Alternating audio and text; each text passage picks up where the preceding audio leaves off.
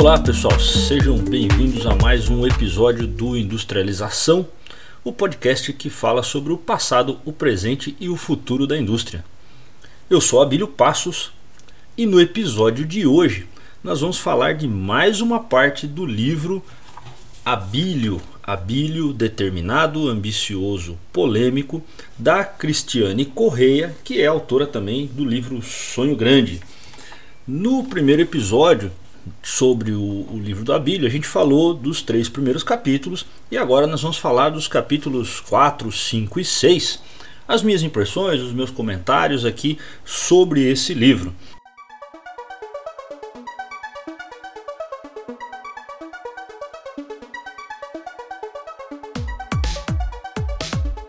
Capítulo 4 fala, é, o título dele é O Elefante Engole a Baleia. E o Elefante Engole a Baleia é interessante porque fala de uma das primeiras grandes fusões ali uh, do varejo, né, protagonizadas pelo, já pelo Abílio.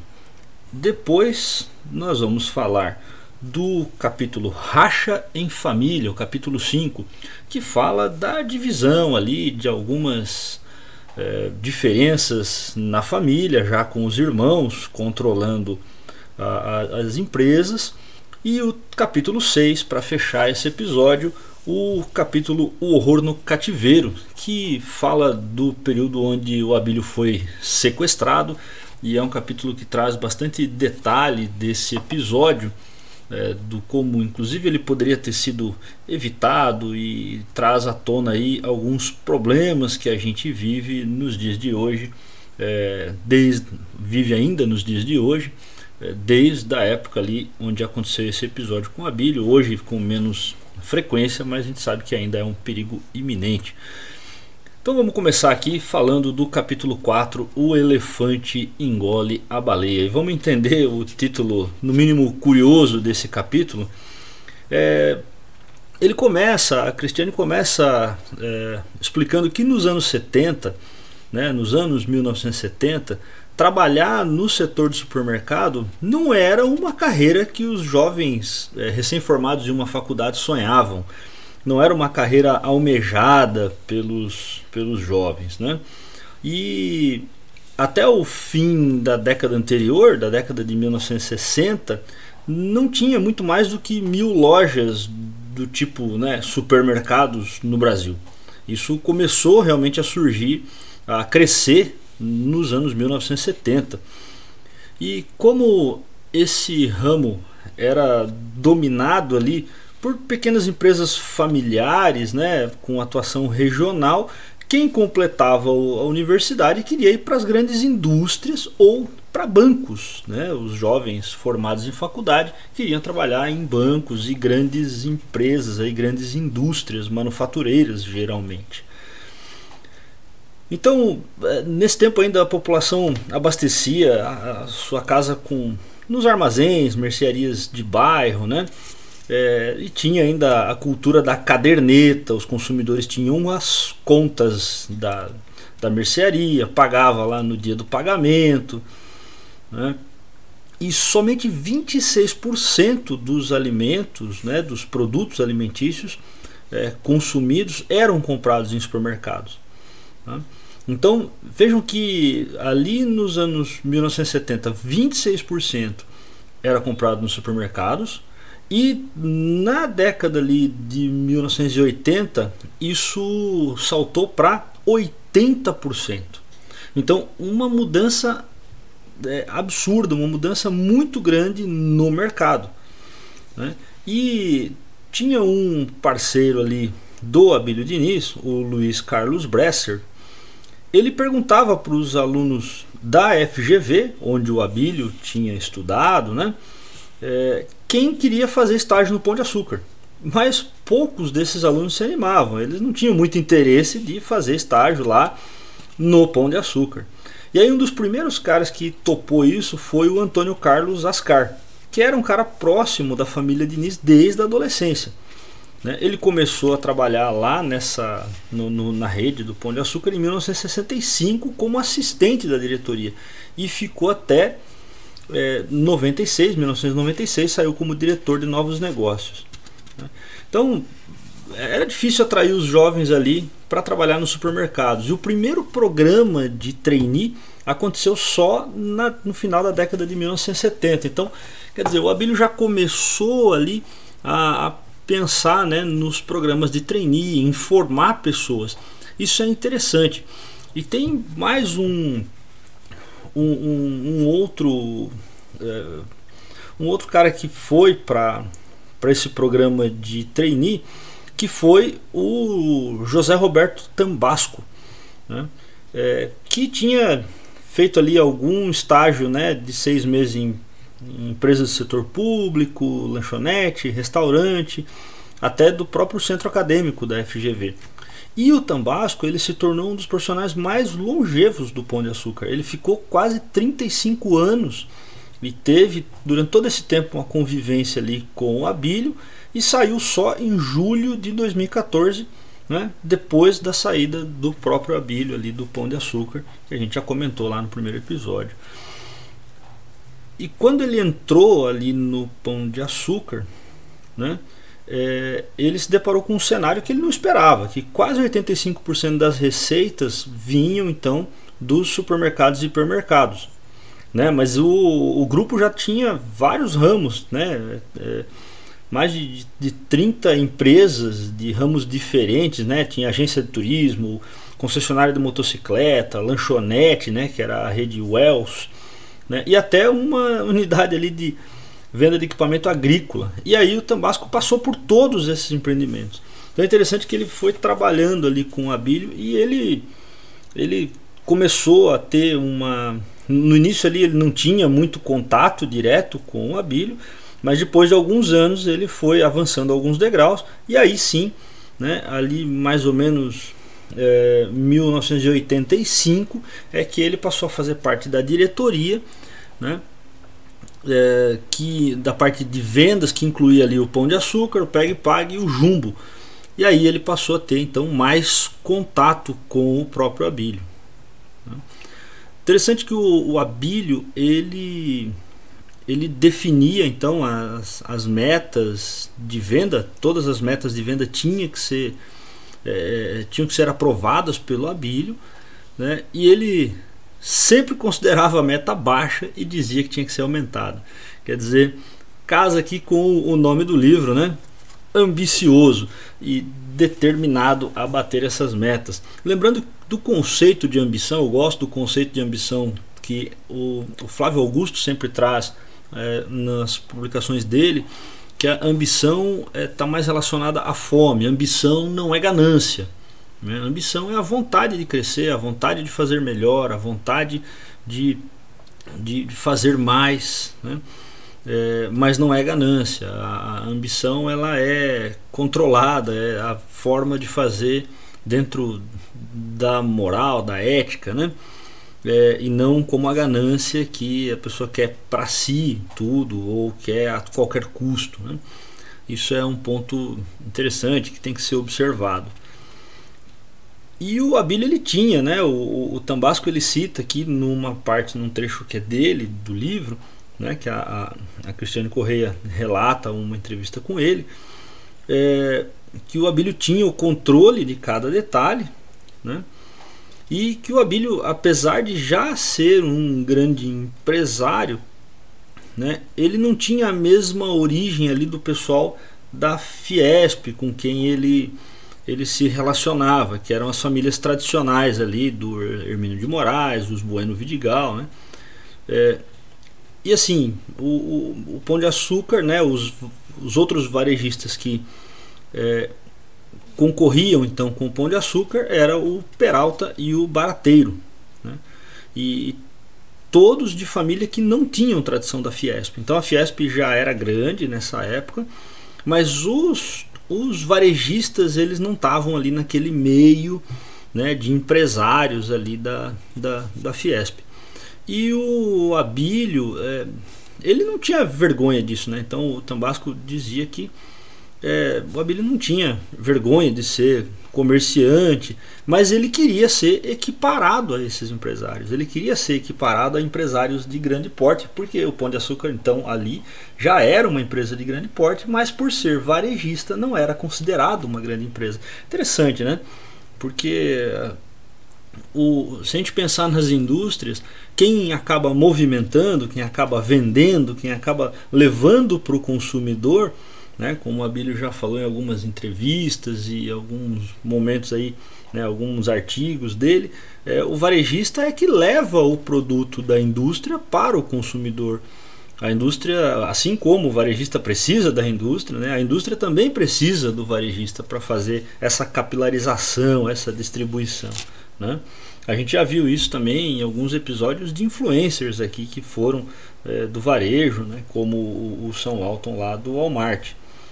E aí o segue ainda nesse ponto o Tambasco comentando que o Abílio é, sempre fez questão de aprovar pessoalmente cada um dos pontos que eles planejavam no supermercado e ele fala aqui que o Abílio não economizava sola de sapato, né?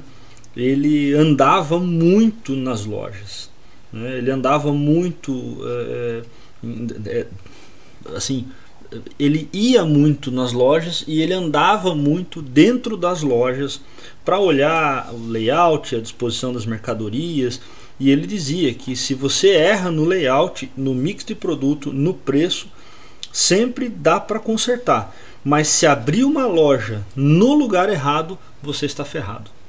Então interessante que isso a gente vê até hoje. Eu já tive relatos de amigos, de conhecidos é, que abriram uma loja e depois é, verificaram que se a loja fosse é, no outro lado da rua, se a loja fosse um pouco mais para frente, um pouco mais para trás, ou até num outro bairro, né, para atingir outro público, é, teria dado mais certo, ou até lojas que fecharam, que não deram certo, restaurantes que não deram certo porque o, propósito não estava alinhado com o local onde era aberto, ou aquele local simplesmente não abrigava aquele. não era aderente àquele tipo de negócio. Então é interessante que o Abílio sempre fez isso e fez é, muito bem, tem algumas lições aprendidas. Né? É, e é interessante a metodologia que ele comenta aqui do Abílio, que ele contava, ele mandava contar é, quantas casas havia no raio de 500 metros de onde seria aberta a loja, quantos carros passavam na rua, fazia pesquisa com os moradores né, sobre os hábitos de compra né, e eles sempre deram muita importância a esse entorno. Né? Por isso eles faziam lojas é, em prédios ou terrenos mais caros muitas vezes né? mas é, onde o público tinha via de acesso fácil. Né? Então, se olhar os primeiros hipermercados ali é, e comparar com os outros, né? o Pão de Açúcar ele acabava sendo em uma posição mais central sempre. Ele acabava sendo numa posição privilegiada e isso fazia diferença. Enquanto outros procuravam terrenos, prédios mais baratos, o Pão de Açúcar acabava procurando terrenos, prédios mais caros. Outro ponto interessante aqui do crescimento que eles relacionam com o crescimento do Pão de Açúcar é que o, o Abílio ele ia de carro e, e pegava mais às vezes um, dois ou três executivos e ele fazia visitas surpresas às unidades, que ele queria ver em loco a condição do supermercado né? É, de surpresa, ele não queria que preparassem a loja para ele chegar. Né? É, e aí os executivos do Pão de Açúcar, com o passar dos tempos, com o passar do tempo, eles começaram a saber, né? Os, os gerentes das lojas acabavam sabendo antecipadamente que o, como eles chamavam ali, o doutor Abílio ia chegar. E aí eles acabavam preparando o terreno. Né? Então eles já, porque os executivos acho que tomavam bronca, então eles começavam a avisar os gerentes, aí começou a vazar a informação de qual o supermercado que o Abílio ia visitar. para eles prepararem. Isso não foi muito bom, né? mas o Abílio manteve essas visitas surpresas aí até onde conseguiu. E aí ele começa a falar, né, a Cristiane começa a falar aqui de uma expansão, fala que o Pão de Açúcar começou a se expandir muito rápido e em 76 o Pão de Açúcar deu a maior tacada. Então em 1976 veio a maior tacada de uma primeira aquisição grande que foi a compra da rede Eletroradiobras. Né? A, a Eletroradiobras era a segunda maior rede de supermercados e hipermercados do Brasil né, com um faturamento 20% menor do que o Pão de Açúcar. Então o Pão de Açúcar já era o maior do Brasil e a Eletro Radiobras era a segunda maior. Então essa aquisição ela tinha um potencial para mudar o setor completamente. Né? E aí ia deixar assim a, a, a, a empresa, né, o grupo Pão de Açúcar, é, isolada ali na primeira colocação. Eles iam ficar muito maiores do que a primeira, a primeira empresa. E a, nessa época ali, de, nesse ano ainda de 1976, a revista Exame ela colocou uma reportagem dizendo que essa aquisição tinha proporções é, comparáveis ao impacto que teria se a Ford fosse comprada pela Volkswagen né? então no setor automotivo, ou se o Bradesco comprasse o Itaú. Essa foi a comparação da revista Exame. Então, e a gente sabe hoje ainda o tamanho da Ford, da Volkswagen, do Bradesco, do Itaú e tem ideia do, do gigante que se tornaria uma empresa dessa. Né? A Eletro Radiobras tinha sido fundada em 1940 e ela abriu capital na década de 70 e investiu pesadamente na construção de supermercados, né? E a concorrência com o jumbo do pão de açúcar era direta. Então o, o, o jumbo é, concorria diretamente com o Eletroradiobras, não exatamente as lojas Pão de Açúcar. E aí por que o título do capítulo O Elefante Engole a Baleia? Então até aqui a gente falou de, né, das estratégias que o Abílio usou e, e o que ele fez ali que deu um crescimento grande e agora ele comprou então a segunda é, é, colocada ali desse mercado e a rede, né, o, o, o, o Jumbo tinha como mascote um elefante. E a Eletro Radiobras tinha como mascote uma baleia. Então o elefante engoliu a baleia. O elefante comprou a baleia. Né? O problema é que a disputa com o Jumbo, né, e por que, que o Eletro teve que ser vendido pra, para o Pão de Açúcar? Esse é um ponto interessante. Eles começaram numa disputa com o Jumbo, eles queriam ser maior, queriam ultrapassar. Né, e essa disputa ela se tornou muito cara. E a Eletro começou a se perder diante de investimentos muito altos em propaganda, marketing, construção de lojas. Né? E as dificuldades desse crescimento cobraram preço. Eles pegaram muito dinheiro do BNDE, na época que hoje é o BNDES, né? e com essa, esse aporte muito grande então do BNDE, eles começaram a ter dificuldade. Foi quando, nessa época ali em 76, o presidente do BNDE, o Marcos Viana, ele procurou lá o, o Roberto Teixeira, que era amigo do Abílio, que viria a se tornar o primeiro presidente da CVM. Né? E a ideia é que ajudasse a convencer o Pão de Açúcar a comprar a Eletro, para a Eletro não quebrar. Então eles queriam, na verdade, é, é, o Abílio não foi atrás de comprar a Eletro. Né? O BNDE é que foi atrás do Abílio para conversar com ele e convencer ele a comprar né, a Eletro e isso porque a Eletro tinha se tornado né, uma empresa grande demais para quebrar. Então você vê que naquela época, no final ali já da né, meio para o final da década de 1970, já existia aqui então o termo que a gente fala muito hoje, né, o big to fail, né, o grande demais para quebrar. Eles entendiam que ele era grande demais para quebrar, que ia gerar muito desemprego, que ia ser um problema grande para o país, né? A empresa era tão grande que ia gerar um problema para o país. E aí foram conversar, então, e o Abílio né, topou comprar. Então, é, é, quando né, estava é, é, nesse pé, eles foram e o Abílio se empolgou né, com essa história. O Abílio gostou da ideia de comprar a Eletro.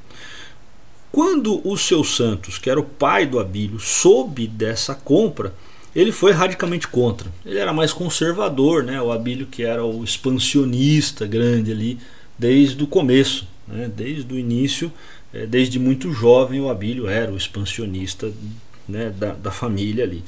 E aí o seu Santos disse, abre aspas, nem pensar, a Eletro é muito grande, isso vai dar errado, fecha aspas para o patriarca e seus santos. Mas o Abílio ignorou a observação do pai, a recomendação do pai, foi visitar as lojas da concorrente e ver os números de perto, né? É, numa forma ali que né, já era ainda uma forma rudimentar né, do que a gente chama hoje aí de due diligence, que é o processo de investigação e auditoria de uma empresa antes de você vender ou comprar. Né? Bom, e aí depois de, de olhar tudo isso, ele começou uma negociação longa ali com o BNDE, né, que hoje é o BNDES. E, e, a situação era difícil porque ele tinha que assumir uma empresa endividada. Então o Pão de Açúcar era uma empresa saudável e a Eletro era uma empresa já bastante endividada, né, uma empresa que já estava com dificuldade de pagar as suas dívidas. Então ele precisaria de ajuda ali. E o Abílio disse né, nesse momento o seguinte: porque ele, ele precisava de capital de giro e tal. E aí ele disse: abre aspas, eu dependia de financiamento e não havia banco nenhum que fosse me dar dinheiro. Porque naquela altura a aposta não era se eu ia quebrar com a aquisição da Eletro, mas quando isso iria acontecer. Naquele tempo já tinha uma boa torcida contra. Fecha aspas para o Abílio Diniz. Interessante que é, meu, o pai dele falou que não deveria adquirir. Os bancos não queriam financiar porque tinham certeza que ia quebrar e ele comprou. E aí ele foi né, atrás desse dinheiro. E a, a Cristiane escreve um outro ponto interessante aqui, que o Abílio hoje é um padre, mas lá atrás era encrenca, ele brigava com todo mundo. Isso é muito interessante. Né? E, é interessante o seguinte, né?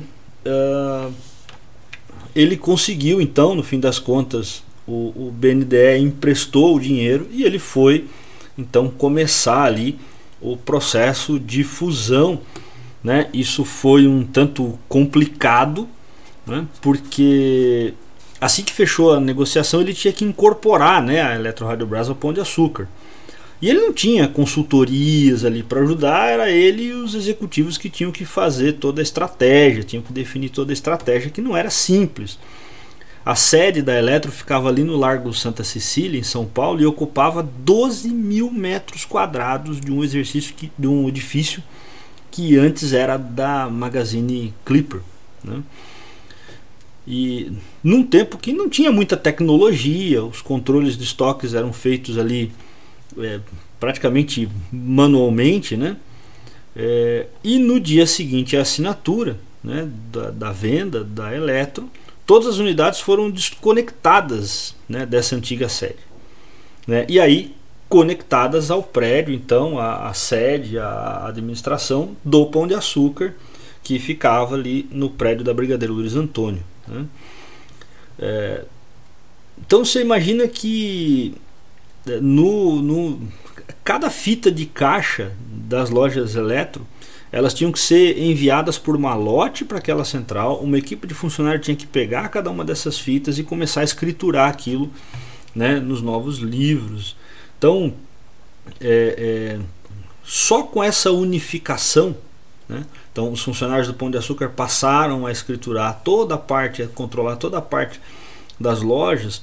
Então, só com essa unificação eles acabaram economizando ali é, um tanto de pessoas, né, um tanto de, de, de folha de pagamento.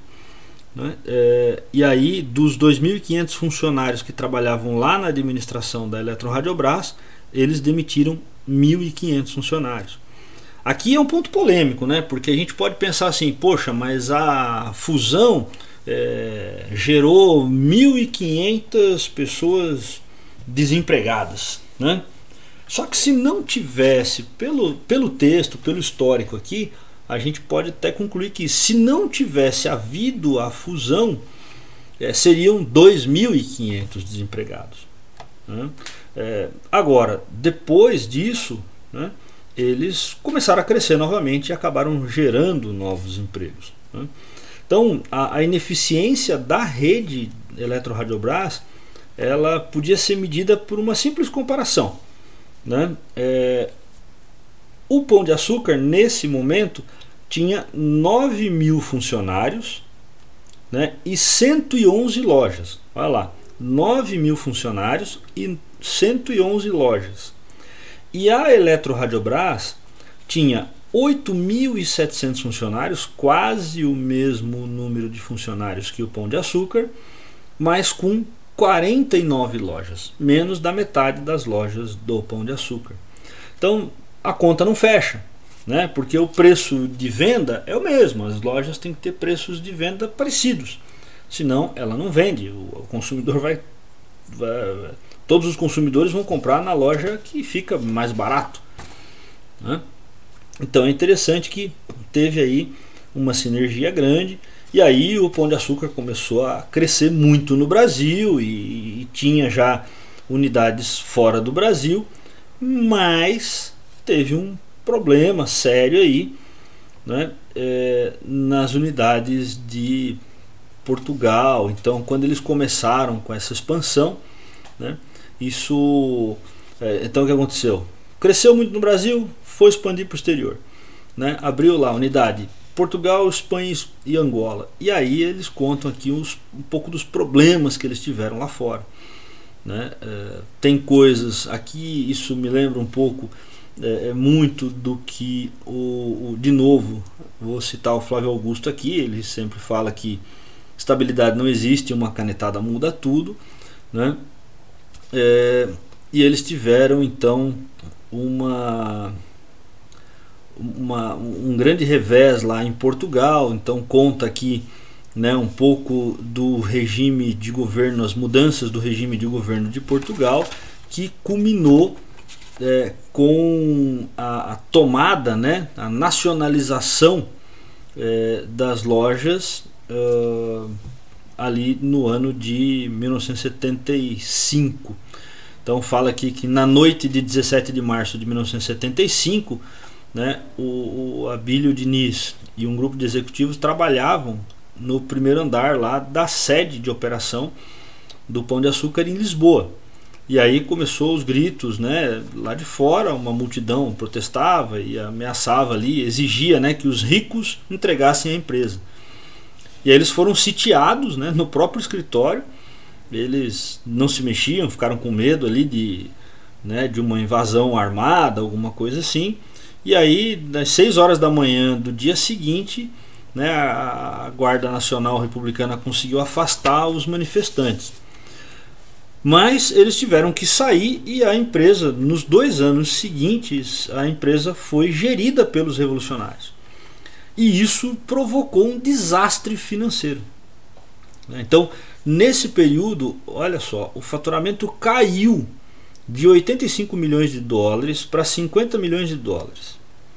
Né? E aí o, o, o seu Santos, o pai do Abílio, disse: esquece Portugal, esquece o dinheiro que a gente colocou lá, esquece tudo, deixa para lá. Né? E o Abílio reagiu diferente. Né? É, o Abílio polêmico, né? o Abílio polêmico disse, abre aspas, fiquei chocado e puto, fecha aspas. Né? E aí, de tempos em tempos, ele ia lá em Portugal para tentar entender como estava acontecendo, como, como, que tava, como estava andando a empresa. Né? E ele era completamente ignorado, né? ele não conseguia nenhuma informação. Mas em setembro de 77, né, uh, eles devolveram o pão de açúcar para a família Diniz, só que devolveram já arrebentado, né, com assim operação completamente é, desestruturada, com, trabalhando, operando com prejuízos, e aí eles tiveram um grande esforço, né, é, e conseguiram recuperar o Pão de Açúcar, a unidade, né, a operação de Portugal. E aí o saneamento dessa operação portuguesa, no fim das contas, né, é, acabou ajudando o Pão de Açúcar a atravessar uma das fases mais dramáticas da história alguns anos depois, que a gente vai ver no próximo capítulo, capítulo 5, que é o racha na família.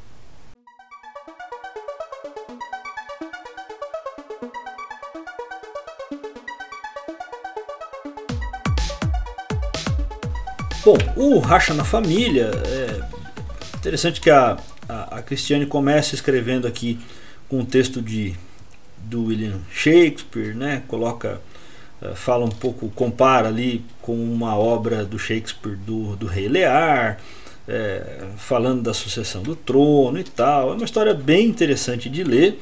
Essa eu vou deixar para vocês lerem, deixar uma curiosidade aí, né? É, e aí tem uma frase bem interessante nesse trecho que é abre aspas as pessoas podem ir muito longe perseguindo o que acreditam estar certo. Fecha aspas. Isso pode ser bom pode ser ruim né? É, e o interessante é que nessa história do Shakespeare que ela contou né é, é uma história onde às vezes dependendo de quem acaba liderando, dependendo do ego e tal, a pessoa pode colocar ali uma estrutura toda é, a ruir. Né? Ela cita ainda uma fala é, de um dos autores do livro Empresas Familiares, é, seus conflitos clássicos e como lidar com eles. Ela cita um ponto desse livro que onde ela diz o seguinte, né? Abre aspas. Frequentemente inofensivas diferenças pessoais acabam por tornar proporções gigantescas e colocar em risco a perpetuação da companhia. Fecha aspas. Então, diferenças familiares, questões familiares, né, podem colocar em risco a empresa. É, disputas por é, é, status, por poder, é, diferenças de, de, de pensamento com relação à estratégia. Então isso pode complicar. Isso começou a ser um problema grande na empresa quando o seu Santos, o pai do Abílio, resolveu fazer uma doação em vida para os filhos.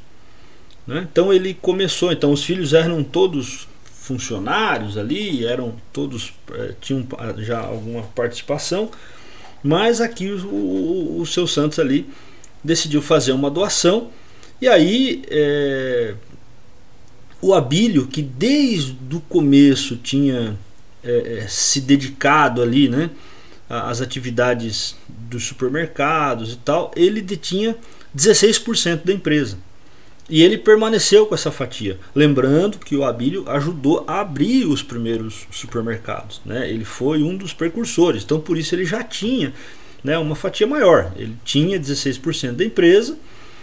Né? E aí ele permaneceu com esses 16%. O Alcides e o Arnaldo, os outros dois irmãos, cada um recebeu 8% de participação.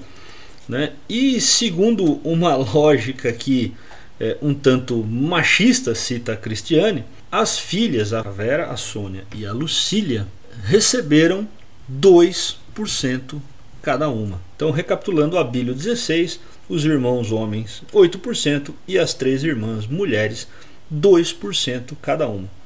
E aí, com essa distribuição acionária, se abriu aí um espaço para que eles passassem, todos os herdeiros passassem a trabalhar na empresa.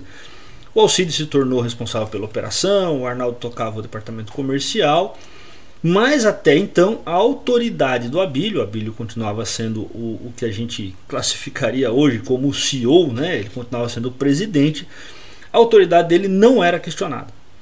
Né? Então, dentro e fora do Pão de Açúcar, todo mundo sabia que ele era quem estava no comando. Tá? E as irmãs nunca trabalharam na empresa, elas nunca deram nenhum expediente na empresa. Isso funcionou durante algum tempo, mas depois começou a gerar ali, né? E aí a Cristiane detalha bastante coisas aqui, né? É, dos, das discussões, né? E, e dos problemas que isso começava a gerar.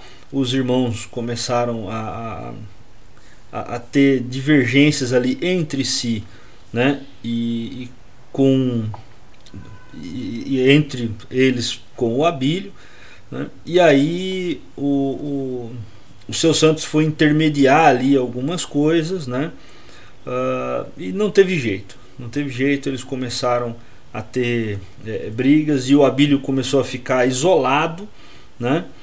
É, como geralmente acontece quando se mistura família e negócios. Então isso é muito delicado aqui. Eles contam um pouco é, desse perigo né, de, de, de família e, e negócios. Né? E aí um tinha um, teve um, um episódio muito é, complicado aqui, né, que os dois protagonistas aqui de um embate, né, é, disputavam tanto a atenção dos pais quanto a exposição na mídia e o desempenho até nos esportes. Lembra que o Abílio era competitivo nos esportes ali. Né? E aí um dos cenários né, que aconteceu, é, os irmãos do Abílio também foram ali para os esportes. Né? E um dos cenários interessantes é que o, o o Alcides, né, conhecido como Sidão, era um jogador né, é, de um jogador de polo, né, uh, e o Arnaldo também participava ali do esporte. Né, e aí, na década de 1960, eles cavalgavam tal e jogavam, né, e aí com num dos jogos, né, é, o, o um acabou é, machucando o outro né, e isso causou um problema. Né. É, inclusive o, o, João Paulo Diniz, o filho do Abílio, começou a jogar, aprendeu a jogar também é, com o tio. Né. Então é, isso gera aí um, acaba gerando um problema, né? Ele conta que, que durante um jogo, né, o Abílio levou uma tacada no rosto que estilhaçou a mandíbula. Ele teve que fazer cirurgia plástica. E quem foi o autor do golpe? Né? É, o irmão Alcides. Então, é, claro que, é, né, em princípio, o golpe foi é, não intencional, né, mas isso acabou jogando mais lenha aí nessa fogueira toda. E aí a tensão na família aumentou né? Essa fase foi muito difícil para todos eles, não foi uma fase fácil. Né? O Abílio não estava satisfeito. É, aos poucos a empresa começou a ter feudos, né? que hoje a gente chama de silos também. Né? Então a empresa começou a ter esses feudos e isso a gente sabe, né? Esses, quando a empresa é gerida com silos, com, com pessoas não só empresas familiares, empresas é, é, SA, empresas públicas, quando a gente tem esses feudos, esses silos onde diretores não se falam, gerentes não se falam, ou tem atritos, ou tem divergências muito grandes, isso acaba refletindo na operação, porque ao invés de sinergia, a gente acaba tendo uma competição que é ruim. Né? A partir do momento que, que as pessoas tem simplesmente uma competição e deixam o outro para trás, né? ou deixam o outro sem uma ajuda às vezes necessária dentro de um processo. Né? Lembrando que as empresas, elas, é, eu gosto de comparar a empresa quando a gente compara com o esporte, é, não são dois jogadores é, ou dois corredores, três, quatro corredores correndo lado a lado para ver quem chega primeiro.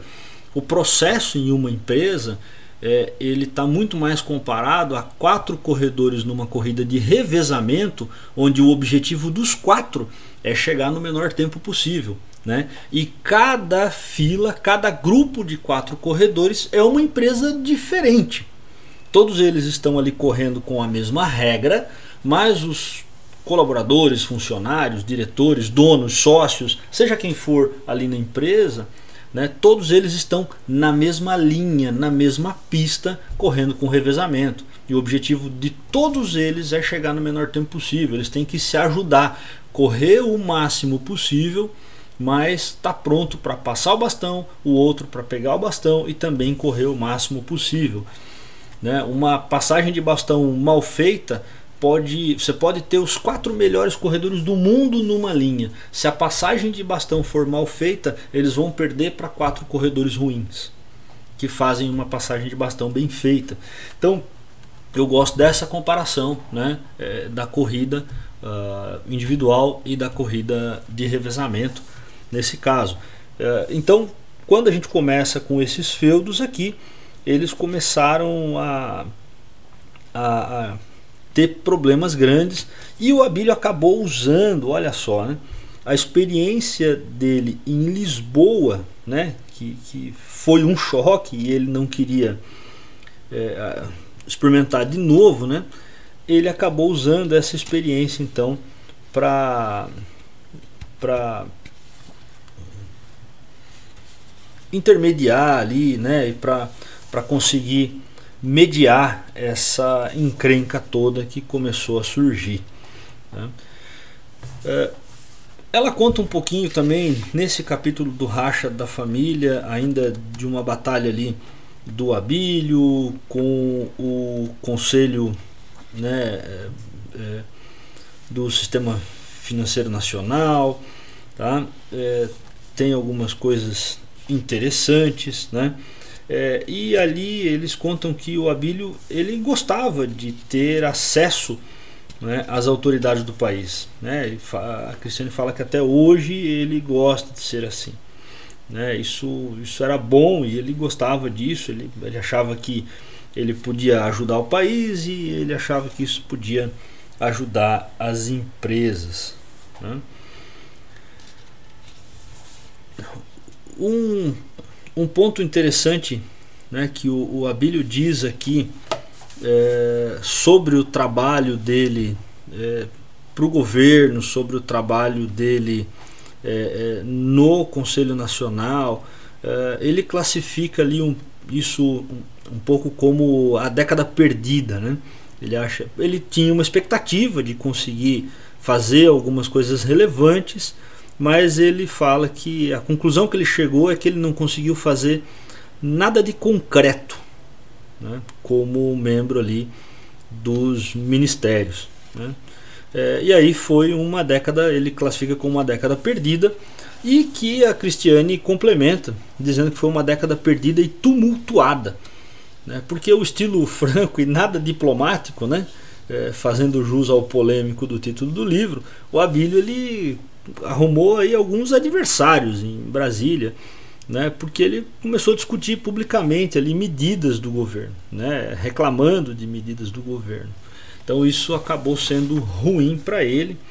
É, nesse capítulo ela detalha um pouco mais, então tanto o, o, o Abílio vivendo ali os problemas com o governo, né, e os problemas com a família, inclusive é, ponto de vista ali de controle de preços, pegou uma época ali de controle de preços e uma loja que dele que aumentou o preço gerou um, um problema, né? É, uma loja é, ele teve um problema com a Polícia Federal porque a, a Polícia Federal encontrou lá 3,8 milhões de latas de óleo de soja num depósito, né? E algumas lojas estavam com falta de produto né, o que ele classificou como uma falha da logística, mas o governo interpretou, a Polícia Federal interpretou como reserva de, de mercado e dizia que não podia.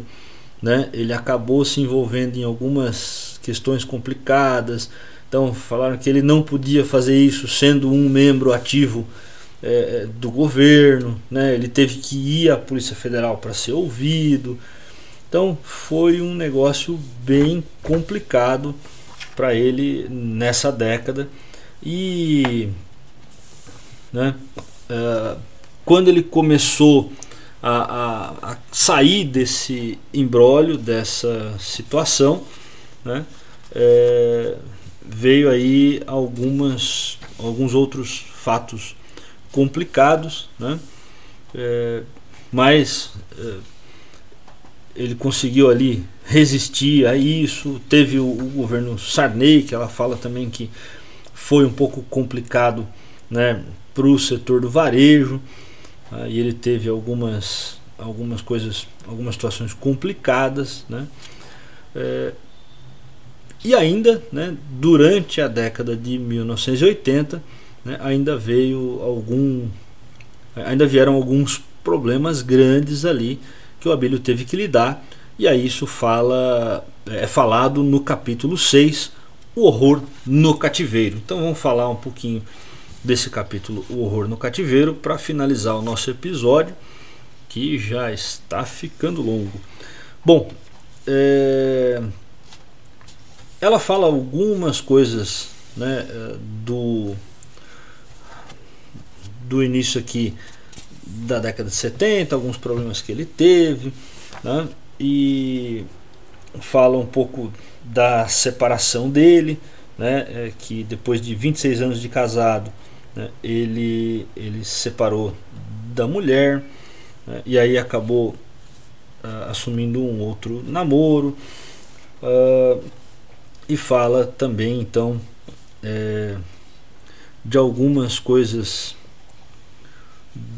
do, é, do processo dele ali uh, de alimentação, de como ele se alimentava, de como ele exercitava, que ele, ele era um cara, né, a gente vê até hoje, né, ele é um cara que sempre gostou muito de, sempre prezou por uma vida saudável, fala dos hábitos dele, uh, de, detalha bastante os hábitos alimentares. Eu sugiro que você veja com atenção esse capítulo para entender, né, que o, o abílio saudável ali é, não vem do nada, né?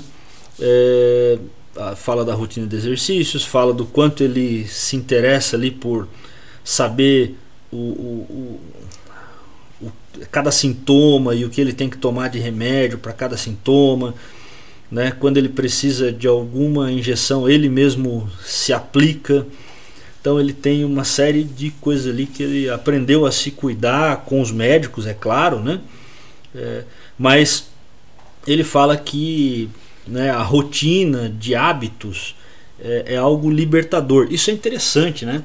Porque às vezes a gente acha que a rotina é algo que nos aprisiona, que nos deixa preso à rotina, né? Mas bons hábitos são libertadores, porque você não tem que se preocupar com pequenas decisões do cotidiano e aí sobra mais tempo para aquilo que é importante. A gente já viu isso é, sendo falado por muitos grandes líderes, né, por muitas pessoas aí é, que têm uma vida complicada, uma vida complexa, uma vida né, bastante ocupada, né, e o Abílio não é diferente.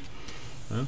E aí ele criou uma nova rotina depois da separação, e aí ele costumava fazer esporte, ia para o trabalho logo cedo, né, Uh, mas tinha uma coisa que ele não uh, que ele teve dificuldade de, de fazer é, que era parar de fumar. Então ele, ele ainda fumava né? depois ele acabou conseguindo parar de fumar. E uma coisa que ele não aceitava era incorporar na rotina dele a segurança pessoal. Ele já era bastante rico já era conhecido nacionalmente né? O Pão de Açúcar era uma das maiores empresas ali, era um dos maiores grupos de, de, de empresas do Brasil. Nessa época já faturava 2,5 bilhões de dólares por ano, por ano, bilhões de né, com B de bola. Então já faturava muito alto, né? E ele era, ele se sentia muitas vezes ali como um super-homem, né? Aquele a Cristina até chama de né, obedecendo a sua síndrome de super-homem. Né? E aí ele pensava que, como ele né, lutava judô, karatê, capoeira, boxe, fazia outros esportes, ele podia se defender sozinho. E ele carregava uma arma no carro, ele estava sempre armado. Né? É... então ele se julgava protegido.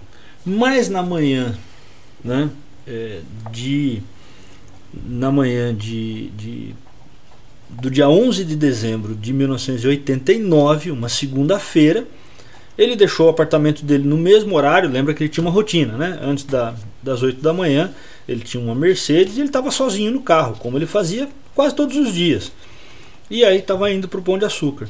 Então, pouco depois de deixar o prédio, uma ambulância atravessou o caminho dele, parou na frente do carro. Ele estranhou, mas não entrou em pânico. Talvez fosse né, um, um desentendimento de trânsito. Ele achou que alguma coisa assim. Mas logo em seguida ele viu que alguém, alguma coisa bateu atrás do carro dele. Então era um Opala e aí agora estava bloqueando a passagem, ele estava encurralado e ele não conseguia seguir adiante. Né? Ele pensou ainda que conseguiria contornar a situação, mas né, numa fração de segundos ali, né, ele, ele já estava dominado, ele passou um filme pela cabeça dele, né, e aí os, um dos membros do bandido conseguiu desarmar, ele, ele chegou a, a, a, empunhar a arma, né? Mas antes que ele se desse conta, ele já estava encapuzado no banco traseiro ali de um dos carros, né? sem saber onde ele iria parar. Interessante porque é, nessa época, né, para quem não, não conviveu nessa época, nesse período os sequestros eram muito comuns. Né? Então, na, na, nos anos 1980 ali, a gente já viu então a, a, a né, o, o Antônio Beltrán, que era um vice-presidente do Bradesco, ficou 41 dias né, e só conseguiu ser. Em 86, 1986, ele ficou 41 dias sequestrado né, e ficou, só conseguiu ser solto depois de pagar um resgate de 4 milhões de dólares. Em 89, né, é, antes ainda, no mesmo ano né, do, do ataque do Abílio, o publicitário Luiz Sales teve um sequestro de 65 dias, um dos mais longos da história, também pagou 2,5 milhões de dólares. Né? E essa quadrilha de 10 pessoas que sequestrou o Abílio eram cinco chilenos, dois canadenses, dois argentinos e um brasileiro. Um brasileiro.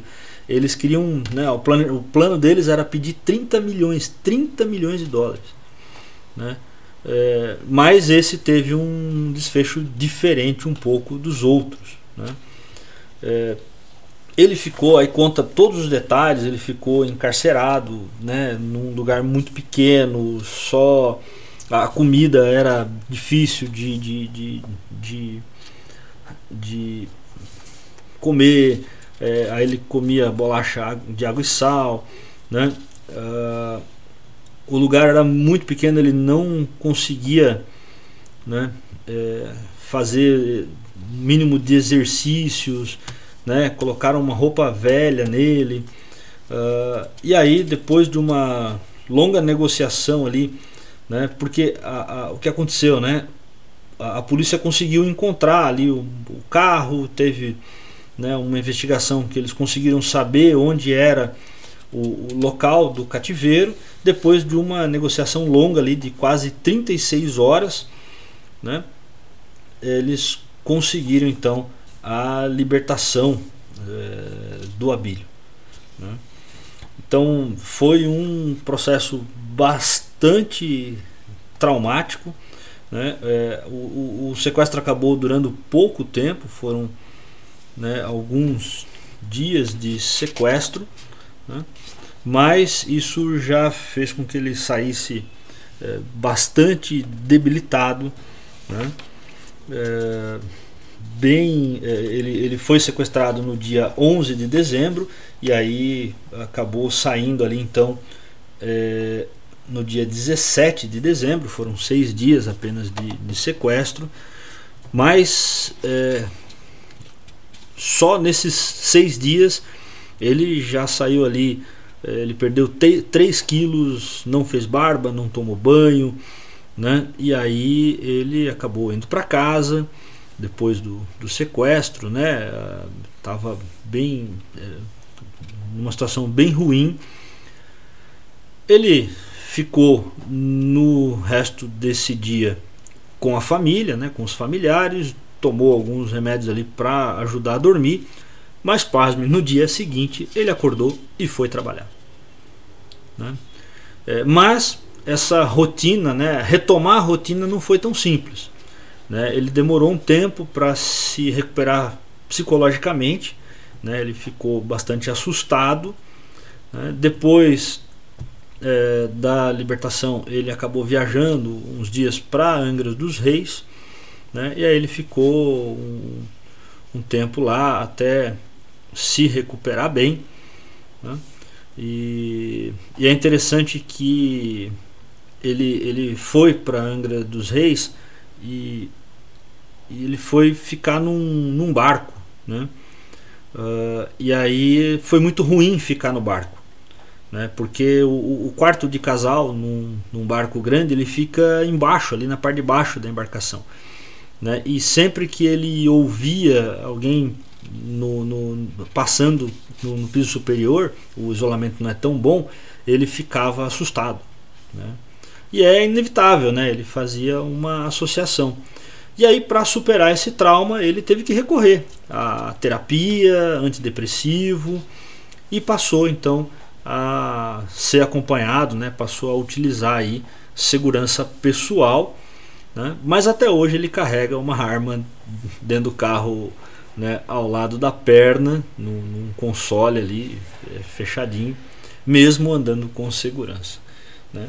Então a gente fecha esse episódio com essa parte do sequestro, dos dias de cativeiro. É um capítulo muito interessante, sugiro a leitura com bastante atenção. Né?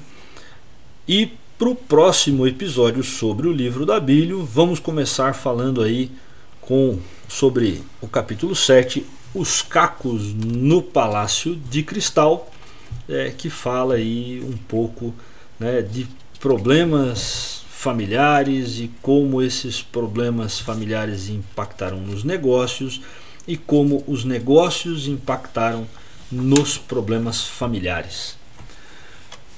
Pessoal que ficou com a gente até aqui, muito obrigado comentem esse episódio, comentem sobre o que vocês ouviram, comentem esse formato de episódio de impressões de um livro, análise de livro. Fale pra gente qual livro você quer ver ou ouvir aqui, né? Qual livro você quer ouvir aqui, sobre que assuntos você quer ouvir, é, o que ficou bom nesse episódio, o que ficou ruim e pode melhorar nesse episódio, porque a gente trabalha aqui com melhoria contínua, né? Então precisamos da ajuda de vocês para melhorar. Muito obrigado, pessoal, e até o próximo episódio do Industrialização. Um abraço. Você acabou de ouvir Industrialização, o podcast que fala sobre o passado, presente e futuro da indústria. Esperamos que você tenha gostado. Se você perdeu os episódios anteriores, te convidamos a ouvi-los. Para isso, digite Industrialização na busca do Spotify. Tem muito conteúdo bom para você aqui. O Industrialização é uma iniciativa independente com o objetivo de informar e formar opiniões. Este programa foi escrito e apresentado por Abílio Passos e Alexandre Amaro, direção e produção Abílio Passos e Alexandre Amaro, edição Alexandre Amaro. Esta é uma produção independente.